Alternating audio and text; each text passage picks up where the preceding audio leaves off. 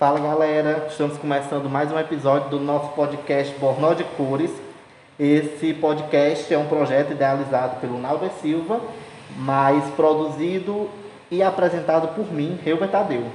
Lembrando que esse projeto é apoiado pela Secretaria Municipal de Cultura, Desporto e Juventude de Limoeiro do Norte, através do Fundo Municipal de Cultura, com recursos provenientes da Lei Federal número 14017, de 29 de junho de 2020, a tão falada Lei Aldir Blanc. E aí, para o nosso episódio de hoje, a gente convidou o Matheus, e aí eu quero que o Matheus se apresente aqui para vocês. Olá, galera. Uh, me chamo Matheus, tenho 24 anos, eu sou estudante, estudo gestão de políticas públicas e me considero atualmente assim um ex-headbanger, né, digamos assim, ainda mais por conta da, de todo o período que a gente está passando, não só na, no Brasil, mas na nossa cidade. E espero que a gente tenha um, uma troca de ideia bem legal, que vocês aproveitem o papo. É, Matheus, vamos uma pergunta bem prática, né? Tipo cor da Xuxa, assim. É, quando foi o, o, primeiro evento que você foi, assim, de rock aqui na cidade? Ah, eu lembro, assim, o primeiro mesmo e principalmente o que me despertou um pouco para conhecer esse mundo, eu lembro que foi aqui no meu bairro, através, eu não lembro exatamente qual foi o projeto, mas era um projeto que traziam as bandas, né, para os bairros e foi a, a, banda Troia, se eu não me engano. A gente, eu, acho que eu tinha uns 12, 13 anos e a secretaria, né, junto com... Se apresentou no Projac. Isso, no Projac. Sei, Aí a gente, assim, tinha uma galera aqui, a molecada da rua, né, e né, desde essa época a galera usava muito aquelas blusas do Link Park, tal, do Racionais. Hum. E era aquele movimento assim de juventude mesmo, né? E foi uma experiência que me introduziu, né, no, nesse mundo. Massa. E aí assim, é, e como é que eu posso dizer? E a partir desses eventos, né, assim, é, o que é que você percebe de, de mudança? De, de mudança no seu crescimento em si, uhum. né? A partir dessa, dessas vivências com a galera, assim. É, eu, logo depois que eu entrei, digamos assim, nesse mundo, né? Eu conheci umas outras pessoas que não eram do bairro e fui conhecendo novas vertentes, né? Novos, novos subgêneros do, do rock, do metal e fui moldando um pouco assim a, a, minha personalidade digamos enquanto roqueiro né o, o que eu ouvia o que eu fazia o que eu falava é, a forma que isso saía de mim, porque também impactava outras pessoas, por exemplo, essa mesma molecada do bairro, né, assim, que não tinha esse contato com rock. Eu já estava pensando mais na frente, né, em outras bandas que já eram fora desse senso, então fui tendo contato com a galera mais velha, e a partir daí fui entrando mais nessa cena do rock de Limoeiro mesmo, não a, a dos bairros assim mais afastados, mas uma coisa mais central. Certo. E aí falando assim em cena, né? A gente. É, uma coisa que eu conversei até em um outro episódio do podcast com a Sabrina. É, foi sobre a questão das turmas. Né? Você era da mesma turma dela. Sim. E eu acho que foi a última turma, assim, da, das gerações que eu acompanho, de rock que apareceu. Né? Assim, aí eu até questionei com ela o que é que ela achava, porque dentro da minha, da minha opinião, eu não sei se é, né, assim, se foi a última turma ou se apareceu uma turma, turmas novas, porém de pessoas com um pensamento já diferente, né? Um pensamento do roqueiro mais livre, o roqueiro que não se prendia ao preto, digamos assim, né? A galera com essa vibe mais tropical, Sim. mais alternativa. Até eu falei com ela que a gente eu acho que a ideia era não esperar mais um público só de rock, mas um público da música alternativa. Sim. Né? Digamos assim. É, assim, é, quando eu falo desse, desse grupo central, digamos, do, da cena central da cidade, é basicamente isso também que você colocou, assim, que esse grupo era formado por pessoas de diferentes bairros, mas que se encontravam em, em lugares comuns onde haviam diferentes grupos, né? Tinha a galera ali do que gostava mais de um indie, a galera que gostava mais de um heavy metal, mas é, assim, quanto mais a gente vai se aprofundando, digamos assim, né, no movimento em si da cidade e também nos movimentos externos, né, de, de, por exemplo, black metal, death metal e os gêneros mais agressivos, por assim dizer, a gente também percebe uma galera ainda muito conservadora, ainda nessa juventude, né, assim, uma galera que se acha extremista por ouvir um tipo de coisa. E, e são pessoas que, desde a formação, digamos assim, do nosso grupo, haviam outras pessoas que pensavam dessa forma, né, assim, enquanto a gente estava nesse momento assim de, ah, vamos falar sobre é, o Estado, vamos falar sobre os erros, sei lá, do, do, dessas pessoas que são preconceituosas, é, vamos falar dos erros da igreja. As pessoas estavam, essas outras pessoas estavam em processos mais individuais, né, assim, de libertação, por assim dizer. Uhum. Acho que a nossa luta girou em torno de um, algo mais coletivo, em prol também da cena, né? Assim, gente, assim sempre a gente estava nos lugares, sempre a gente estava apoiando. E eu percebo que depois de um tempo, essa galera nova, né? É, não vou dizer que não existe uma galera nova, né? Porque sim, existem, principalmente em bairros, né? em comunidades. É, mas assim, falta um pouco também de conteúdo. Não só gritar de forma vazia, fazer uma música sem ideologia. Acho que falta um pouco de ser incisivo na, nas pautas mais políticas. É, eu lembro que no período que vocês chegaram ali, né? Vocês, a, a turma, né? Que era a Saveiro do Metal. Saveiro do Metal. Né, todo mundo lá nesse coisa e tal. Foi no mesmo período que começou a discussão em Limoeiro sobre o autoral, uhum. né? Onde eu, eu, eu, particularmente defendia, né? Bruscamente a, a, composição de músicas autorais e tal. E aí tinha uma galera das antigas, muito mais antiga do que eu, assim, que não, não queria, que achava que era a mesma coisa, que não adiantava, que a autoral não levava a canto nenhum, né, assim. E aí gerou umas, alguns rompimentos, né, assim. E aí eu, eu queria que, o que é que você acha que mais rompeu o movimento, assim, de uma certa forma? Rompido ele sempre esteve, porque são pessoas e pessoas pensam diferente, uhum. né, mas assim, eu acredito que teve momentos que eles, Sim. o negócio se partiu porque deveria se partir, né. Sim, teve, teve aquele episódio bem famoso é, sobre os covers, né, os autorais e é, uma galera que dividia-se assim, digamos como se fossem lados extremos e ao mesmo tempo uma galera que queria conciliar, não dá para fazer os dois. Só que é, principalmente essa galera mais antiga parecia que faltava algo, digamos concreto porque era uma galera que ficava muito na ideia, assim, não que eu esteja necessariamente somente criticando, porque tem pontos bons também em ter covers, né? Não, é ótimo ouvir mas, uma conhece assim, né? Rola. Mas era como se a crítica viesse de uma incapacidade de o autoral que era, fosse produzido na nossa cidade ser bom. Como se uhum. as pessoas sempre, tipo, ah não, mas essa mensagem que você quer passar, aquela música daquele cantor, daquela banda já, já fala.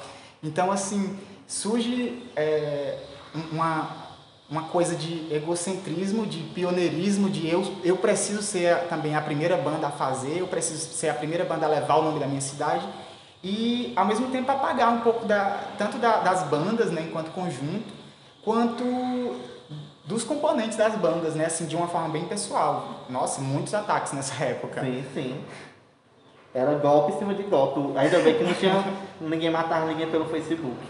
Sim foi um momento muito complicado, assim, para a cena, porque também, né, não rompeu somente essa ideia de idade, né, assim, uhum. mas essa ideia de qual gênero a, cidade de Limoeiro tinha que representar, porque Flores era tava crescendo, né, assim, digamos, movimento punk, uhum. rock e tudo mais, e Quixeré tinha aquela uma pegada com, com aquela a The Hope, uma, um rolê mais alternativo. E Limoeiro era uma cidade que não tinha uma característica, né? Então é. tava todo mundo querendo, não, é hard rock, não, é metal, não é isso. É assim, quando no final era tudo rock, né? E a galera queria. Sim, sim. Queria se, se, era, a gente vive alguns, alguns momentos, né? A gente vive momentos de, de eternizações, né? As pessoas querem ficarem eternas. Eu acho que assim, todo mundo tem sua contribuição. Todo, desde a pessoa que vai lá, vendeu a pipoca dela no rock, até a gente que faz banda, faz festival e tal, todo mundo tem uma contribuição a dar, né? E eu acho que essa ideia de reconhecimento é uma coisa que a gente deve esperar vir. Eu, eu não sou muito a favor da autopropaganda, né? Assim, e aí um povo fica se eternizando como. É, como é que eu vou dizer, gente, para não ser muito hostil, né? Eu Mas, acho que como um arte mesmo, é, de se colocar no patamar é, e... Tipo assim, olhem para mim porque eu preciso que vocês olhem para mim. É, meu cu, né? Não tem muito isso não. E Assim. assim, ah, eu me esforço pra fazer isso, vocês não me reconhecem. Cara, É, ninguém isso. tá, tá falando que você deve se esforçar mais que ninguém, não. Só faz o seu corre que o resto o público resolve. É, a, a competitividade dos festivais que começou a acontecer também, a galera gosta muito de botar essas rixas, né? Porque, tipo, Poeira Rock é um evento que tem uma proposta totalmente diferente dos outros, né? O Poeira você vai, a gente cobra um valor de 5 reais, quem não tiver os 5 reais entra do mesmo jeito, né? É sempre muito para pagar o som. E aí tem eventos não, que já capitalizam isso, que não tem problema nenhum se o cara tá tendo trabalho de organizar, e, né? Boa sorte para ele, que dê massa. E a gente tem o direito de ir e vir, né? Eu como organizador percebia muito olhares das pessoas para o que eu olhava, para o que eu fazia, e eu só queria beber e brincar com o povo, né? Assim, tipo, eu- adoro quando alguém vai fazer um outro festival de moer, porque eu não vou estar trabalhando, né? Eu acho isso muito bom, assim. E principalmente quando a gente tocava, né? Nos É. eventos. E era um só, realmente, vamos tocar, vamos beber, vamos curtir, vamos conversar, vamos conhecer. E não tem essa coisa de que a gente é melhor, a gente é pioneiro, a gente é. É, não tem isso. Fundado É todo mundo junto e acabou, né? Assim.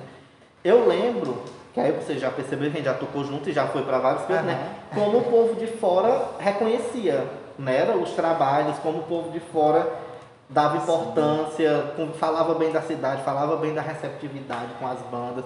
E aí quando a gente chega aqui é tudo o contrário, né? Uma, uma tentativa de eu não sei se é oprimir, seria a palavra certa, mas ofuscar talvez. É uma ideia assim, tipo, não, ninguém pode aparecer porque senão o que eu fiz foi apagado. É, um né? boi, assim, é um meio que um boicote de isenção. É. Tipo, eu, não- eu não quero, eu não quero fazer algo bom pra você, não quero fazer nada mal pra você. Só que quando, é, por exemplo, eu lembro quando a gente lançou o CD e a gente foi lançar fora, e quando a gente voltou pra lançar aqui, que foi na, no, naquele anfiteatro, Beco, né? isso foi no beco. E dava pra ver as caras, os mesmos Uhum. rostos, ou seja, é, quantas bandas que vieram daqui, que saíram daqui, que foram pra fora, que tocaram fora, é, com essa vertente que a Paradoxo propunha, Uhum. é, fizeram isso, né? Lançaram um CD, botaram as caras de, de um rolê independente. E quem tava lá para prestigiar? Mas quando é o, aquela banda centenária, dinossauro, fazendo um cover, é, ah, não, você tem que ir, cara, porque É, aquela existe uma, um- uma simbologia assim de um respeito, como se fosse um pedestal, sendo que a juventude também faz som, a juventude também tem, tem ideologia, enfim, se movimenta, né? É, sim. Eu acho, eu acho que é uma coisa, tipo, muito louca, porque, assim, é... Como você falou, as pessoas que estavam naquele dia dentro do beco foram as pessoas que pagaram antecipadamente para o nosso CD sair, né? Que aí a gente também tem isso, nem tudo são só é, coisas negativas, né? Tipo, teve uma galera que chegou junto e pagou o CD da gente pra gente conseguir gravar, né? Antes Sim, de, sim. de qualquer coisa, assim. Então tem uma galera que entende, que apoia, mas tem essa galera que quer ficar eternizado. Que eu, eu teria, eu acho que se contribuíssem mais com a cena, é, a visibilidade aumentaria, Sim. né? Mas enfim, é, sobre, sobre eventos ainda, assim, na sua opinião, o que é que você percebe de mais diferente dos últimos eventos que você meio que acompanhou, assim? Ah, acho que o último evento que eu fui foi lá no, no antigo, né? Sombra da Tarde, nem sei se ainda existe. E foi no mesmo esquema, assim, do Poeira e dos outros eventos que aconteciam lá, né? E uma das coisas que me deixou meio chateado até foi... Um dos motivos de eu ter me afastado da cena foi é, que algumas bandas, principalmente bandas covers, é, estavam surgindo nessa proposta de que queria entrar, digamos, pro underground, e que você não entra pro underground, ou você é underground ou você não é underground. Não existe isso de, ah, eu vou comprar aqui uma passagem e vou pagar uma mensalidade para ser uma banda underground. Então você, você cria o underground a partir das suas composições, a partir dos seus posicionamentos. E foram, foram muitas as bandas, assim, não só as bandas, mas os integrantes dessas bandas que quiseram, né, eh, se colocar à frente, digamos assim, como vanguarda de, ah, que agora a gente produz, agora a gente se apresenta eh, publicamente em locais como, por exemplo, a, a, sei lá, a rodoviária, sendo que o Poeira Rock já fazia isso com outras bandas independentes, por exemplo, há bastante tempo e ninguém nunca precisou, digamos assim, no sentido, né, é, figurado da coisa de um palco. Uhum. Tipo, por mais é, pequeno que fosse, por, por menor, pelo menor investimento que tivesse, o evento era bom porque tinha um sentido né, crítico daquilo, tinha uma mensagem para passar. Não era algo só de status ou de aparecimento, de promoção do rock em nome de uma, uma banda. Né? É, até porque assim, o, o, o Poeira, quando a gente para para analisar, ele é um evento, aí assim, não é uma crítica, mas é uma observação, né? É, invista no dinheiro de quem está ouvindo aqui, que é de Limoeiro e nunca foi no festival fora da cidade, e vão, né? Para entender o que é que o Poeira Rock faz, né? E como não é tão diferente como todo mundo acha, né? O Poeira é um evento que ele pensa desde a alimentação que é vendida dentro, né? Que é uma comida vegana, é uma comida feita é, não que todo mundo seja vegano, seja obrigado a ser, mas a gente mostra uma possibilidade diferente de alimentação, como a gente também coloca camisas, dá oportunidade das pessoas venderem os seus trabalhos. Então, assim, a gente pensa num evento diferente, porém sem muito apoio. E aí tem, tem anos que são, como quem acompanhou na praça da, da rodoviária sabe que foi gigante, né? Uhum. Como a gente foi para dentro do, do espaço e pedir cinco reais para poder pagar o som, né? Mas o evento não para, o evento não acabou a gente recebeu várias críticas, né? A galera não é mais poeira rock, porque poeira rock tinha que estar tá pagando. É, o poeira rock tem que ser de graça, isso aí vocês vão enricar. Queridos, no dia que vocês enricar fazendo rock a 5 reais, me ensinem, né? Porque é complicado. E aí, Matheus, é nisso tudo, assim, né? Do, do é toda essa, essa vivência no meio do, do movimento, assim. O que é que você acha de mais positivo e de mais negativo na contribuição geral, assim, tipo, para o que você se tornou hoje, como ser humano até então, né? Já que amanhã já não é mais isso, já é outra coisa. Sim. Então... Ah, eu acho, assim, deixa eu ver se eu entendi a forma né, que eu entendi. Uh, eu acho que o que contribuiu, a cena de uma forma geral, o que contribuiu muito na minha, acho que na construção do meu caráter até, porque assim, desde moleque gostei muito, sempre gostei muito de de coisas, digamos, alternativas. E não são coisas alternativas como a gente conhece, né, lá no, no meio do rock, assim, um CPMs, okay? são uhum. alternativas para uma realidade onde a gente está, digamos, enclausurado, né? E quando eu fui conhecendo é, a cena, é, principalmente nas figuras de pessoas, como você bem colocou assim, mais velhas, foram pessoas que quiseram trazer uma carga ideológica é, e eu não, a, a, princípio, assim, eu não hesitei em aceitar aquilo, eu me enfiei em muitas situações estranhas. E é, é estranho, assim, pensar hoje que eu não faria coisas como eu fiz, obviamente, mas que eu faria muitas outras coisas, como, por exemplo, é, eu lembro muito bem de um dia que a gente foi tocar em Fortaleza e a Paradoxo entrou e não tinha uma pessoa no, no, uhum. no stage lá, no, no, no palco. No palco não, no salão. E, tipo assim, isso também faz a gente entender como funciona a cabeça dessas pessoas, é, assim, pelo menos na minha perspectiva, de que tem medo de coisas novas. E eu acho que o recado que eu aprendi, a lição que eu aprendi é, é isso, é de não ter medo de pensar em coisas novas, de não ter medo de, de gritar o que eu quero falar. Principalmente enquanto eu fui vocalista, né? Assim, me deu muita é, liberdade de expressão, me deu muita oportunidade de conhecer outras pessoas que me fizeram crescer enquanto artista ou enquanto, é, sei lá, cidadão, político. Uhum. E acho que os pontos negativos são. Assim, claro que né, tudo tem seu ponto negativo, mas eu acho que aqui em específico é, são essas desavenças que acabam.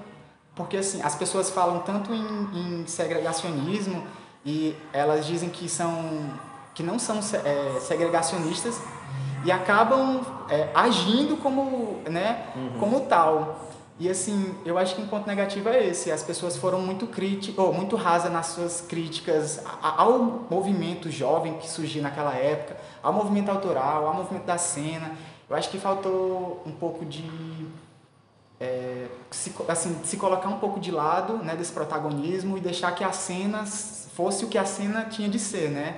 Coisa que foi muito ofuscado, né? Como você colocou. É, mas eu acho que incomoda muito algumas coisas, algumas conquistas que, tipo assim, Hoje em dia a gente consegue coisas muito mais fáceis do que antigamente, porque a gente está vendo um outro momento, a gente não vai ver antigamente sempre, Uhum. né? E aí eu lembro claramente quando a Paradoxo entrou na Rod Crew. No Garejo de Demos, que era uma coisa tão, assim, teoricamente simples para as pessoas de capital que, que vão ouvir isso aqui, mas foi a primeira banda do Vale, do Jaguaribe, a entrar, foi uma região toda, a primeira banda que entrou numa revista e foi numa Rod Crew, né? Foi no Garejo de Demos. E aí a galera, em vez de comprar a revista, era criticando como é que tinha feito isso. Era peixada. A gente não tem peixada, não. O cara foi lá, viu a gente tocando em russas e escreveu uma matéria. Né? E aí, assim, o povo ficou. Isso foi o que me deu um, um, um baque no sentido de tipo assim, não, eu lavei as mãos, né? Eu vou cuidar da banda com a galera. E- corre. e quem quiser acompanhar bem, quem não quiser, beijo de luz, né? Assim, foi Sim. muito isso. Porque a gente vê cidades que vão acompanhar a sua banda num ônibus, numa van. Né? Limoeiro já teve tempo de organizar van para ir em Mossoró ver uma banda como Torture Square e outras bandas aí no meio do mundo. Eu lembro no show da Domus Praia que foi tipo uma van lotada de gente. E aí a gente, todo mundo lá muito louco. Era, era, era muito legal. A gente juntava o dia do mês para fazer uma viagem. Né? E hora do mês, 12 meses pra fazer uma viagem assim. E aí a galera também tem uns, uns eventos assim bem pertinho e diz, não, eu não vou não, porque tá longe, tá lá no Sombra da Tarde. Pra quem tá ouvindo e não conhece, Sombra da Tarde, ele é na rua central da cidade, né? Limoeiro do Norte tem 60 e poucos mil habitantes e a galera diz que é distante assim. Mas ninguém é obrigado a ir também, né? Sim. É isso, ninguém é obrigado a nada, na verdade. É, Matheus, muito obrigado né, por ter participado. Eu queria, se você quiser, tiver mais alguma coisa para falar, fique à vontade. Ah, eu só, assim, é uma espécie de recado, né? Eu, eu lembro muito bem quando eu comecei a, eh, digamos, a conhecer essas pessoas mais velhas, eh, muitas pessoas diziam que eu tinha um espírito roqueiro, digamos assim, como se, como aquela ideia messiânica, né? De você veio pra eh, salvar essa juventude do rock. Eu nunca quis isso, principalmente de pessoas que, assim, fica entre a gente. Eu Acho que você sabe quem... e, assim, eh, muitas dessas pessoas me deixavam inibidos, assim, inibido, principalmente quando a Paradox levantava aquelas bandeiras de LGBTfobia, action, de antifascismo, de ação antifascista e afins.